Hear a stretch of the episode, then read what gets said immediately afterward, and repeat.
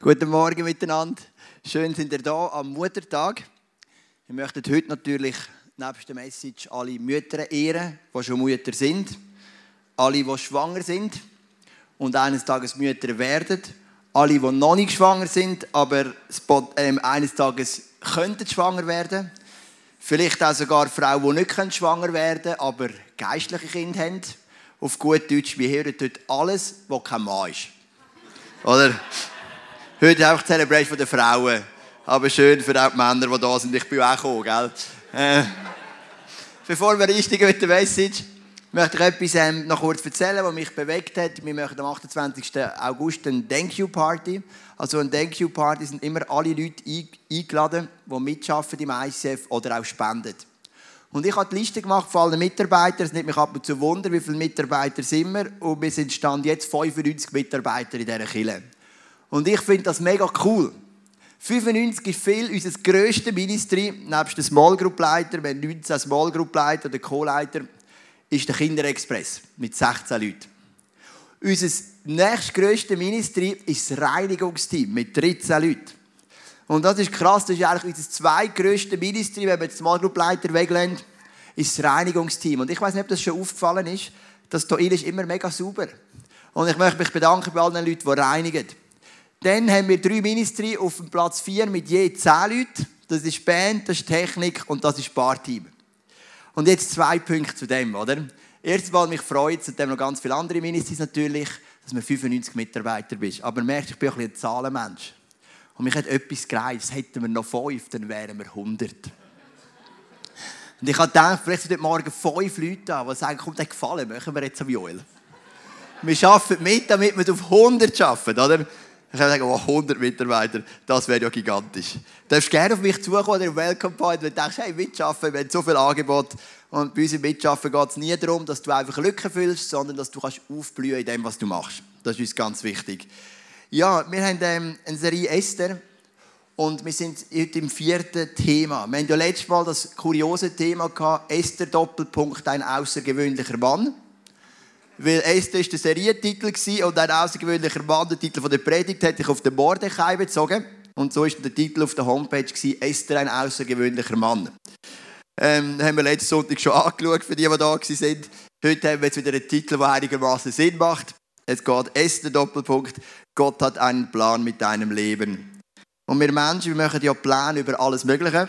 Zum Beispiel jedes Buch hat ein Inhaltsverzeichnis. Das ist ein Plan wenn ich Leute betreue, die Diplomarbeiten schreiben, das mache ich ab und zu, dann sage ich immer, als erstes machen wir ein sauberes Inhaltsverzeichnis.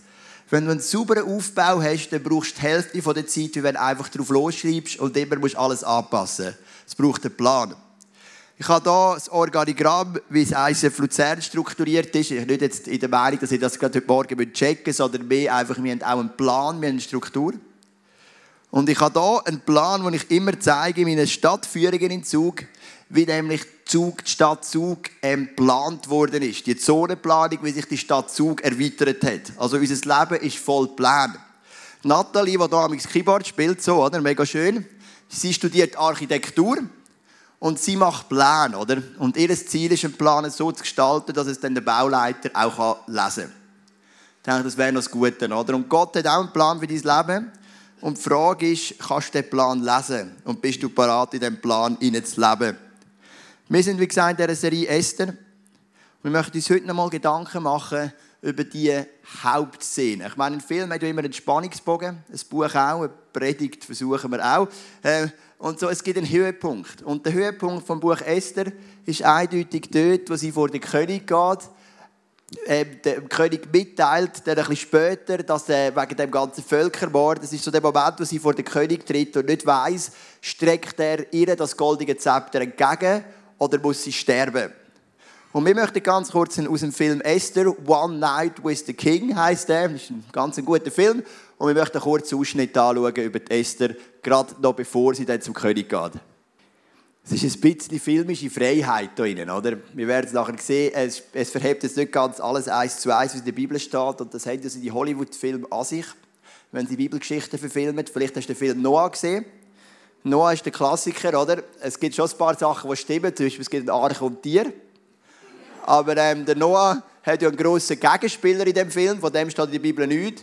Und der Chef von diesen Anführern, der sich so gegen den Noah erhebt, schafft es sogar auf die Arche. Das hast du den Film mal gesehen. Und das sind die acht Leute, die in die Bibel schreibt, plus der Bösewicht. Und da gibt es eine Schlägerei zwischen Noah und dem Bösewicht. Und der wird dann irgendwie zwischen Schlangen und Krokodil irgendwie zermalmt. Also manchmal auch noch ein bisschen Hollywood-Freiheit drin. Das ist, können wir nicht ändern.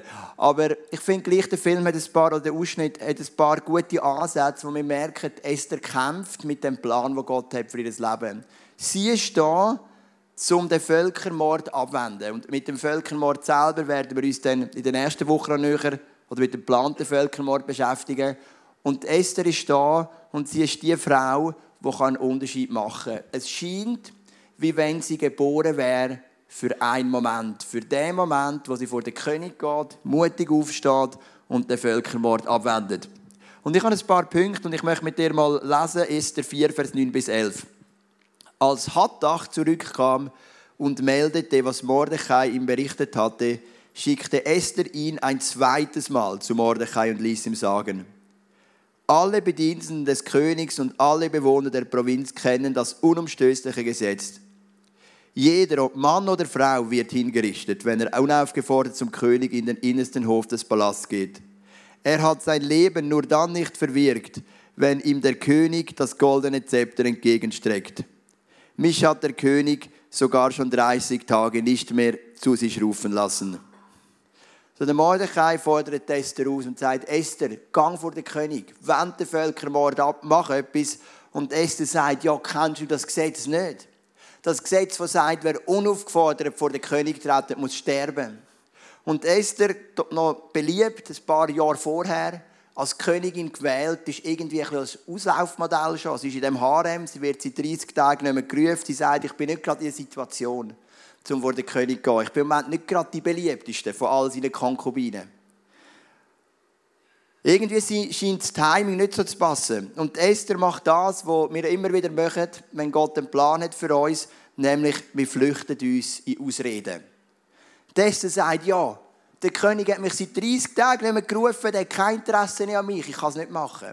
Sie sagt, wenn ich gehe, riskiere ich mein Leben, vielleicht sterbe ich. Und immer wieder im, Plan von Gott haben wir Ausreden. Eine Ausrede, die uns davon abhalten, den mutigen Schritt zu tun. Ausrede kann auch sein, ich habe es schon mal probiert, es ist gescheitert. Es gibt ganz praktische Ausreden, ich habe das Geld nicht dazu. Es gibt Ausreden, wo du ganz fromm formulierst, wo du sagst, ja, Gott kann auch jemand anderes schicken. Gott steht über dem. Mir hat ein Mann gesagt, der eine Wohnung sucht, genauso wie mir, hat gesagt, weisst du, ich habe eine Wohnung gesehen auf dem Internet und die wäre mega gut für uns. Aber dann habe ich mit Gott abgemacht, ich tue mich einen Monat nicht darum kümmern, wenn es in einem Monat immer noch auf dem Internet ist, dann tue ich mich bewerben. Das ist für mich eine blöde Ausrede, die einfach die, die, die Aktivität von dir wegnimmt und auf Gott schiebt. Und ich glaube, so ist es nicht gemeint. Immer wieder flüchten wir in Ausreden. Und ich habe einen Satz geschrieben, wo wir auch da drauf haben, je frommer die Ausrede, umso gefährlicher. Ich glaube, das ist eine Realität. Oder? Es gibt so die klaren Ausreden, wo einfach sagst, ich habe den Stutz nicht, das geht nicht. Okay, dann hast du es mal klar markiert. Aber es gibt dann die Leute, und manchmal höre ich auch zu, die sich in so fromme Ausreden hineinflüchten. Weißt du, der Heilige Geist hat auch ganz andere Wege. Er kann auch andere Leute schicken. Er steht über dem. Er ist viel grösser als meine Schwächen und meine, meine, meine Nöte, die ich habe in meinem Leben Er kann ganz anders wirken. Und da gibt es ganz gute Ausreden, die mega fromm tönen. Und darum habe ich gesagt, je frommer die Ausrede, umso gefährlicher. Lies Hirn. Hirn, das ist ein lustiger Name. Das ist so eine, eine Dichterin. Sie hat mal geschrieben, wenn es auf dieser Welt nur so viele gute Taten wie gute Ausreden gäbe, wäre diese Welt vollkommen. Und der Hermann Lahm, wir haben den Hirn und den Lahm heute, gell? Ich kann dir nicht genau sagen, wer das ist. Das ist auch irgend so ein Literar, den niemand kennt, vermutlich. Die schwersten Jahre sind die, in denen man sich nicht mehr mit jugendlichem Leichtsinn oder noch nicht mit fortgeschrittenem Alter entschuldigen kann. Und dann habe ich auch so gemerkt, als ich ein junger Pastor war, ich noch jung war, mit 5, 26 ins ISF zugestartet, habe ich mal einen Kommunikationsweg nicht eingehalten. Ich habe mal Leidenschaft umgegangen, ich habe Fehler gemacht. Die Leute haben immer gesagt, der Joel ist jung und wild. Der hat so ein gutes Herz, lass den machen. Und dann irgendwann, jetzt bin ich fast 38, ich bin jetzt ein typischer mittelalterlicher Pastor. Du kannst jetzt deinen Leuten nicht mehr sagen, wir haben einen jungen Pastor. Du kannst sagen, wir haben einen normalen, durchschnittlichen, mittelalterlichen Pastor, der hoffentlich den Humor einfach noch nicht ganz verloren hat. Und ich habe gemerkt, hey, die Ausrede zählt nicht mehr. Ich kann nicht mehr sagen, ich bin jung und wild, ich bin unerfahren. Ich kann aber auch noch nicht sagen, weißt, ich bin ein bisschen alt und ein bisschen müde geworden und muss ein bisschen Verständnis haben für mich. Ich habe im Moment keine Ausreden. Und dann gibt es so den Klassiker von allen Ausreden. Das möchte ich dir heute Morgen kurz demonstrieren. Das ist meine Lieblingsausrede, wenn ich mit Leuten rede. Manchmal passiert Folgendes. Stell dir die Situation vor. Du ladest jemanden ein ins ICF Luzern. Könnte mal passieren, oder? Und dann fragt ich, ja, wo ist denn das ICF Luzern? Dann sagst du, wir sind im ehemaligen Kino Broadway. Kennst du das? Und dann sagt die Person, Kino Broadway? Nein, sorry, kenne ich nicht. Ich bin nicht da aufgewachsen, ich bin erst zugezogen. Und dann sagst du, weisst, wir sind dort, wo der grosse Mediamarkt ist, gerade unten rein. Dann sagt die Person, tut mir leid, ich habe keine Ahnung, wo der Mediamarkt ist. Nachher sagst du, weisst, ich bin dort, wo das grosse Bowl, oder wir sind dort, wo das grosse Bowling Center ist, gerade unten rein. Dann sagt die Person, ich habe keine Ahnung, wo das grosse Bowling Center ist. Dann sagst du, weisst, wir sind dort im grössten Erotikmarkt der Zentralschweiz, gerade unten rein. Dann schaut dich die Person mit grossen Augen an und sagt, oh, jetzt ist mir in den Sinn gekommen, wo der Mediamarkt ist. Gell? Dann plötzlich wissen sie wieder, wo der Mediamarkt steht, oder? Ausreden. Wenn wir im Plan von Gott wandeln wollen, dann müssen wir Ausreden über Bord werden. Und immer wieder mit uns ganz ehrlich sein, ist es vielleicht ein berechtigter Grund, warum wir etwas nicht machen, oder ist es, wenn wir ganz ehrlich sind, nicht mehr als eine Ausrede. Dann gehen wir mal weiter mit der Esther. Da ließ Mordechai König Esther ausrichten. Und jetzt redet, er ist ja der Pflegvater von ihr, also sie ist echt Cousine und er nimmt sie dann als Tochter auf. Ein Mann mit Autorität. Jetzt kommt das Wort von der Autorität, das muss manchmal als Vater auch reden zu deinen Kindern oder auch als Mutter. Glaub nur nicht, dass du als einzige Jüdin mit dem Leben davonkommst, nur weil du im Königspalast wohnst. Wenn du jetzt nichts unternimmst, wird von anderswoher Hilfe für die Juden kommen. Du aber und deine Familie, ihr werdet sterben. Vielleicht bist du gerade deshalb Königin geworden, um die Juden aus dieser Bedrohung zu retten. Also du siehst, was der Marduchai hat eine Überzeugung in sich. Er weiß, Gott wird sie retten. Für ihn ist das keine Frage, dass Gott Juden rettet vor dem geplanten Völkermord vom Haman, wo ja der König, der Xerxes, dann unterschrieben hat. Aber er fragt sich, was ist der Plan von Gott in dem? Und er merkt, der Plan von Gott in dem ist, dass er die Äste braucht. Und manchmal in deinem Leben braucht Gott genau dich. So hat es Gott designt. Er hat einen guten Plan für dein Leben und das ist manchmal schwer zu verstehen, wenn du in gewissen Schwierigkeiten steckst. Und in diesem Plan bist du auch da, um ein Segen zu werden für andere. Und dann braucht er genau dich. Ich bin ja noch Höllgrottenführer zur Zeit, oder? Vielleicht du, kommt er immer mit seinen blöden Höllgrottenbeispielen, das hört bald auf, weil wenn wir eine Wohnung da finden, kündige ich bei den Höllgrotten. Wenn du das weißt, gell? Ähm, dann gibt es kein Höllgrottenbeispiel mehr, dann gibt es halt von irgendetwas anderem. Vielleicht wird beispielsweise neue Fußballtrainer vom FC Luzern im Nebenamt. Sie sind ja zurzeit ein bisschen am Tauchen, irgend so etwas. Hat ein paar Sachen offen, gell? Ähm, und dann haben wir so einen, den Höllgrottenabwart. Der putzt die Höllgrotte, der ist im Kiosk, schaut, dass alles läuft. Und der ist der war Kampfsportler. Mega lang Kampfsportler, ist halb so groß wie ich und doppelt so breit. Also das Bild, so klein und bang, oder? Und er hat zu viel Red Bull getrunken. Während dem Kampfsport er immer Red Bull getrunken, hat er einen Tumor bekommen, mega ungesund und jetzt müssen operieren, müssen aufhören und jetzt ist der Höllgrottenabwart. Und seitdem hat er immer körperliche Beschwerden. Im Moment gerade mit den Leisten, mehrere Operationen, es verheilt nicht, jetzt muss er wieder zum Arzt. Und ich habe gedacht, hey, ich würde eigentlich gerne mal für den Robby heißen, für den Robby beten. Ich glaube, er fände es noch einmal lustig, wenn er den Podcast verlässt. Ich glaube, er hat gar nichts dagegen, sich die Geschichte so öffentlich zu erzählen. Er ist von Bayern, so richtig ein lustiger Typ, gell? so ein Bayern. Oder? Und dann habe ich ihm, als ich die, die, die, die drittletzte Höllgradführung, die ich hatte, dachte, heute werde ich für ihn beten. Aber irgendwie hat sich der Rahmen nicht so ergeben und ich habe nicht so Mut gehabt. Das zweitletzte Mal auch nicht, aber am Freitag, vorgestern, bin ich zu ihm hin und hat gesagt, hey, bei uns in der Kirche, das ist vielleicht das nicht der beste Anfang, ist nicht wegen der Kirche, sondern wegen Jesus, bei uns in der Kirche, wenn jemand krank ist, tun wir einfach für ihn beten. Und ich wollte dich fragen, ob ich einmal für dich beten dass Gott dich anrühren könnte. Und das ist mega lustig, er hat gesagt, du darfst machen, was du willst. Und das ist schon so gestanden. So. Es war eine Mischung zwischen Ernst und Show, glaube ich. Ich weiss nicht, ob er vielleicht schon Freikirche mal war oder so. Vielleicht eher so ein bisschen der pfingstlerischen Ausgabe, oder? Es ist gerade so. Dann habe ich meine Hände aufgelegt, dafür im Bett, hat es nicht gerade ein besseres gespürt, aber ich sehe am Montag, also morgen habe ich bereits wieder eine Führung, habe noch ein paar Möglichkeiten. Aber ich habe gemerkt, im Moment ist das einfach der Plan, den Gott hat. Dass ich jetzt für den Robby da bin und bevor ich dann künde, falls es klappt mit der Wohnung, einfach noch ihm irgendetwas weitergeben von Jesus. Und Gott hat einen guten Plan für dein Leben, aber manchmal ist der Plan kein riskant. Und darum macht er uns auch Angst. Der Esther, ihren Plan hat ihr Leben kosten. Und Esther hat Angst davor. Und ich habe den nächsten Satz dabei. Es ist gefährlich, den Willen Gottes zu tun, aber es ist auch gefährlich, ihn nicht zu tun. Weil der Mordechai sagt, wenn du nicht machst, Esther, dann wirst du und deine Familie dafür zahlen. Also recht brutal, oder? Der Wille Gottes tun ist riskant, manchmal gefährlich, gefährlich im Sinne von riskant. Man riskiert etwas. Ähm, manchmal geht der Schuss kurzfristig hinten raus. Haben wir letzten Sonntag gehört. Der Mordechai geht nicht auf die Knie vor dem Haman. Der Haman wird hässig und will ganz Israel ausrotten. Oder alle Juden. Es geht manchmal sogar in die Hose für einen Moment, weil Gott denkt immer weiter. Wie es im Jesaja steht, seine Gedanken sind höher wie unsere. Es ist manchmal gefährlich, den Willen Gottes zu tun. Aber es ist vermutlich noch gefährlicher, den Willen von Gott nicht zu tun. Und das lehrt uns Esther im entscheidenden Moment wirklich einzustehen und den Willen von Gott zu tun, den Mut zusammenzunehmen. Dann gehen wir weiter, Vers 15 bis 17. Esther schickt dem Mordechai die Antwort. Geh und ruf alle Juden zusammen, die in Susa wohnen. Fastet für mich, esst und trinkt drei Tage und Nächte lang nichts. Ich werde mit deiner Dienerin, mit deinen Dienerin ebenfalls fasten. Dann will ich zum König gehen, obwohl ich damit gegen das Gesetz verstoße. Wenn ich umkomme, dann komme ich eben um.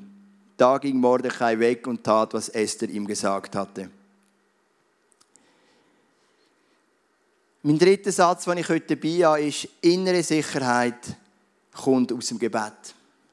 Manchmal, wenn du so mit Gott unterwegs bist, mit Gott unterwegs ist ja ein mega Abenteuer. Ich finde es etwas mega faszinierend, weil es ist ein Abenteuer, wo du nie recht weißt, was kommt. In der Sprüche heißt es sogar, der Mensch plant und, der Gott, und Gott lenkt, oder? Also der Mensch plant und Gott plant wirklich, könnte man es auch übersetzen. Und in dem Innen bin ich manchmal unsicher. Es braucht Mut, ich bin nicht ganz sicher, was weggeht von mir. Oder manchmal auch als Pastor muss ich gewisse Spannungen aushalten. Das macht mich eh unsicher, das ist nicht so meine Stärke. Vieles in meinem Leben macht mich oft unsicher. Und ich habe etwas gelernt, Sicherheit kommt aus dem Gebet. Ich glaube, Esther hat vermutlich gebetet und fast aus zwei Gründen. A, damit Gott die geistliche Atmosphäre verändert, klar. Aber B, auch damit sie Kraft hat zum Gehen damit sie Kraft hat nach drei Tagen Fasten und Beten, und das ist ja ein radikales Fasten, sogar ohne Trinken. Also ich meine, ich habe schon mehrmals drei oder mehr Tage gefastet, aber wenn ich faste, trinke ich umso mehr. Aber ähm, da haben sie nicht mal getrunken. Aber es gibt eine innere Sicherheit. Und das geht wie parallel, wenn du in dem Plan von Gott willst leben für dein Leben, dann musst du immer wieder beten. Und auch ist es auch gut, wenn du zwischendurch lernst zu fasten. Obwohl die Leute mir immer sagen, fast, das geht nicht. Ich habe schon morgen um 9 Uhr Hunger, kannst du dir nicht vorstellen.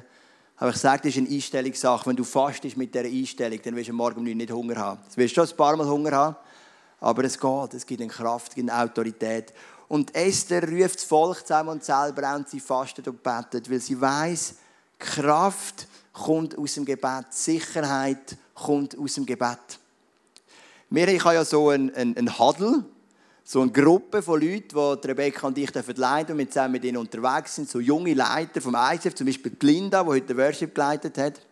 Und wir haben am Dienstag das Thema Gebet und wir haben gelernt, miteinander das Vater unser zu beten. So nicht in dem Sinne, das einfach auswendig abzulieren, sondern wirklich zu beten, eine halbe Stunde, jeden einzelnen Teil auseinanderzunehmen, für seine Vaterschaft zu danken, dass sie dann, dann seine Namen durchzubeten, sein Reich soll kommen. Einfach das wirklich zu beten, intensiv. Und wir haben zwei Gruppen gemacht. Und ich war mit einem jungen Mann zusammen. Und unsere halbe Stunde hat nicht gelangt, die wir hatten. Wir sind plötzlich sind wir so in einen Gebetseifer gekommen und am Schluss haben wir es noch richtig müssen durchstressen, dass wir es noch geschafft haben. Wir haben plötzlich gemerkt, hey, das Gebet macht uns frei. Das Gebet gibt uns Freude. Das Gebet vertreibt ein bisschen unsere schwarzen und dunklen Gedanken. Sicherheit kommt aus dem Gebet. Und Esther macht das gut. Sie sagt, bevor ich zum König gehe, faste ich drei Tage und bete. Ist im Film ein bisschen anders gewesen. Im Film ist es nur eine Nacht dann muss sie gehen. Aber in Wirklichkeit, da haben wir drei Tage. Und das Gleiche haben wir bei Jesus. Jesus im Garten Gethsemane. Er trägt die ganze Last von der ganzen Menschheit. Er weiß, er wird leiden und sterben. Und was lehrt uns die Bibel? Sie lehrt uns, Jesus ist dort an dem Stein im Garten Gethsemane und betet. Und dann kommt ein Engel und gibt ihm Kraft. Die Jünger haben auch versucht zu beten, aber sind immer eingeschlafen. Das ist eine Art tröstend und aufeinander von der Herausforderung für dich, weil Jesus sagt, könnt ihr nicht eine Stunde mit mir wachen? Innere Sicherheit kommt aus dem Gebet. Und dann gehen wir weiter. Am dritten Fastentag zog Esther königliche Kleider an und ging in den inneren Hof des Palasts, der vor dem Thronsaal lag. Der König saß auf seinem Thron gegenüber dem Eingang. Als er Esther im Hof stehen sah, freute er sich und streckte ihr das goldene Zepter entgegen. Da kam Esther auf ihn zu, berührte die Spitze des Zepters. Der König fragte sich, fragte sie, was hast du auf deinem Herzen, Königin Esther? Ich will dir jeden Wunsch erfüllen, auch wenn du die Hälfte meines Königreichs forderst. Es gibt Momente, wo dir alles so schwer vorkommt, aber wenn du zurückschaust, dann merkst du, der Plan von Gott hat so viel Sinn gemacht für dein Leben. Manchmal, wenn du drinnen steckst, denkst du, warum Gott? Wo führt das hin? Warum muss ich leiden? Warum muss ich mich trennen, geht irgendetwas auseinander. Und dann schaust du zurück und du merkst, hey, der Plan von Gott geht einfach auf. Und ich habe das Bild mitgenommen vom Unterschied von unserem Plan und Gottes Plan. Der oben ist unser Plan, so würden wir es wünschen, oder? So, watsch, gerade, oder? Und unten ist Gottes Plan. Es gibt mal etwas Hügel, dann kommen ein paar Steine, dann muss man ein bisschen auf eine Hängebrücke drüber und dann über den See und dann kommt es regnen und stürmen und hageln. Aber was merkst du bei Gottes Plan? Du fährst auch unten an und hörst oben auf. Es ist ein bisschen kreativer, der Weg von Gott. Aber es ist eine Frage vom Vertrauen. Und was ich gemerkt habe, ist, dass viele Menschen das tiefst innen nicht wirklich Gott vertrauen, dass Gott einen guten Plan hat. Das tiefst innen haben sie immer noch das Gefühl, wenn sie Gott ihr Leben aus, ausliefern, dann sagt Gott, hey cool, habe ich dich, darfst gerade in die Mission auf Sibirien. Und ich sage, ich friere schon nur, wenn ich an Sibirien denke. Oder? Und der andere denkt, das Sierra Leone, das wäre noch ein gutes Land für dich. Steig ins nächste Flugzeug, da brauchst du so einen Missionar irgendwo in den Slums. Das ist oft unsere Angst.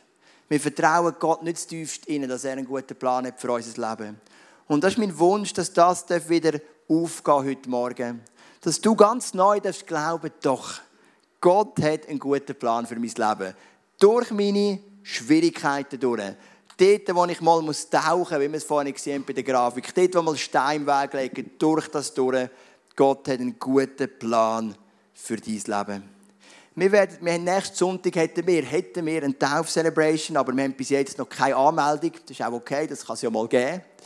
Ähm, vielleicht bist du da, gleich heute Morgen und denkst, hey, das könnte auch mein nächster Schritt sein. Ich möchte mich taufen lassen. Ich möchte mich entscheiden für eine verbindliche Beziehung mit Jesus, weil Taufe ist der Anfang von deiner Beziehung mit Jesus. Es ist Taufe im Wasser. Dann darfst du gerne auf mich zukommen. Und dann hast du vielleicht die Möglichkeit, einen Startschuss zu machen in dem Plan von Gott. Vielleicht bist du noch ein bisschen auf der Startlinie und du wartest noch, bis der Schuss ertönt und dann macht es Ratsch und du gehst los. Das könnte vielleicht ein Moment sein. Gottes Plan geht immer auf über dein Leben. Und egal, wo du durch musst, oder auch, was du vielleicht selber verbockt hast, dich selber entschieden hast, einen Umweg zu machen, Gott führt es zu einem Ende. Das ist meine Erfahrung und für das möchte ich dich mega, mega ermutigen. Ich möchte noch beten. Und heute haben wir wieder eine Abendmahl-Celebration, immer am zweiten Sonntag im Monat haben wir links und rechts Abendmahl. Und wir werden Leute haben, die das Abendmahl verteilen. Also du kannst nicht einfach selber nehmen, wir werden es dir verteilen. Und dann kannst du einen Platz zurück und kannst das Abendmahl mit Jesus nehmen. Oder das Marfurz und das Heinrichs werden auch für dich beten. Links und rechts, wenn du einfach merkst, hey Gott, ich möchte wieder neu sagen, ich möchte dir vertrauen, dass du einen guten Plan für mein Leben hast. Wenn du sagst, ich möchte wieder den, den Nagel wieder einschlagen, doch Gott. Ich bin durch viele Schwierigkeiten und nicht vielleicht oder ich habe das Vertrauen verloren, aber heute möchte ich wieder glauben, dass du einen guten Plan hast für mein Leben. Dann kannst du auch ins Gebet gehen. Oder wenn du merkst, du bist in die Ausrede geflüchtet, wie fromm, desto gefährlicher. Dann geh doch ins Gebet und sag, ich gebe heute die Ausrede bei Gott ab. Ich möchte ganze Sachen machen mit dem Gott. Ich möchte einen klaren Anfang machen. Ich möchte zurückkommen in den Plan, den er sich beraten hat. Und vielleicht merkst du sogar, du bist gar nicht mit dem Plan von Gott. Du hast Entscheidungen getroffen, wo du im tiefsten Herzen genau weißt, sie sind falsch. Dann kann dir das Gebet auch nützen, wo, wo jemand für dich beten kann und über dir aussprechen kann, dass du die Kraft kannst bekommen, die Gott dir geben will.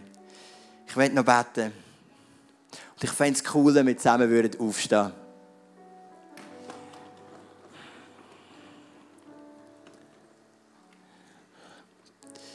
Vater im Himmel,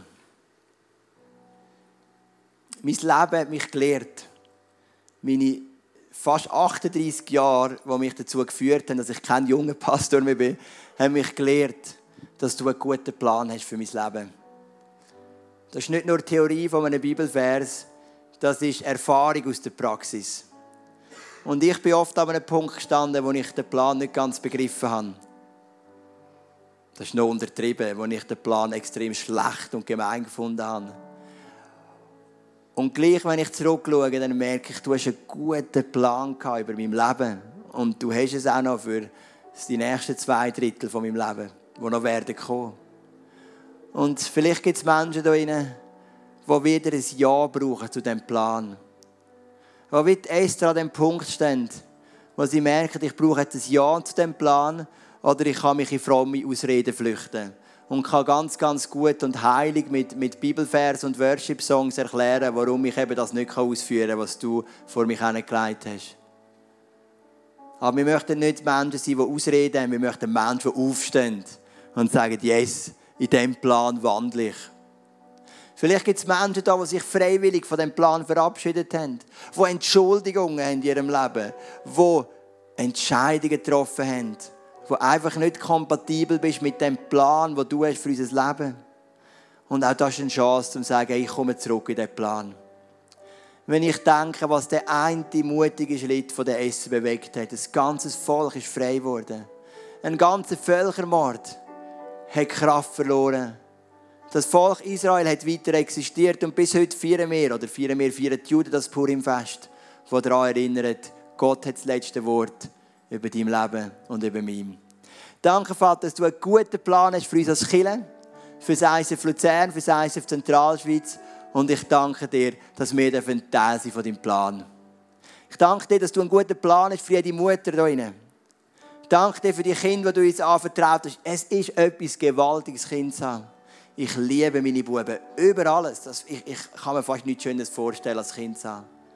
Und danke für die Kinder, die du uns anvertraut hast. Vielleicht gibt es auch Frauen die gerne Kind hätten und nicht haben oder noch nicht haben. Ich bitte dich, dass du die Frauen tröstest oder dass du, sie, dass du ihnen ein Kind schenkst. Und ich bitte dich für die doch viele schwangeren Frauen, die wir haben zurzeit dass es einfach ganz einen guten Prozess geht. Weil Kinder sind auch in deinem Plan.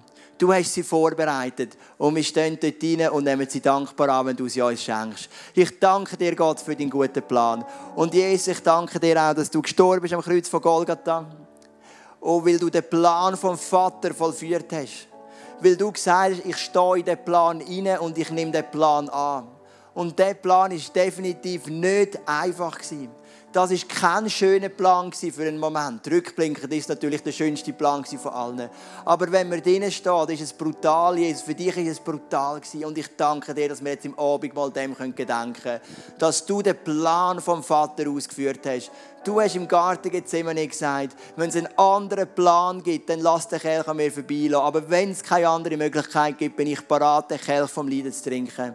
Und das hast du gemacht, Jesus. Und dann möchten wir gedenken, wenn wir miteinander, miteinander das Abendmahl nehmen und auch wenn wir vielleicht zu Marv oder zu Heinrichs ins Gebet gehen. Amen.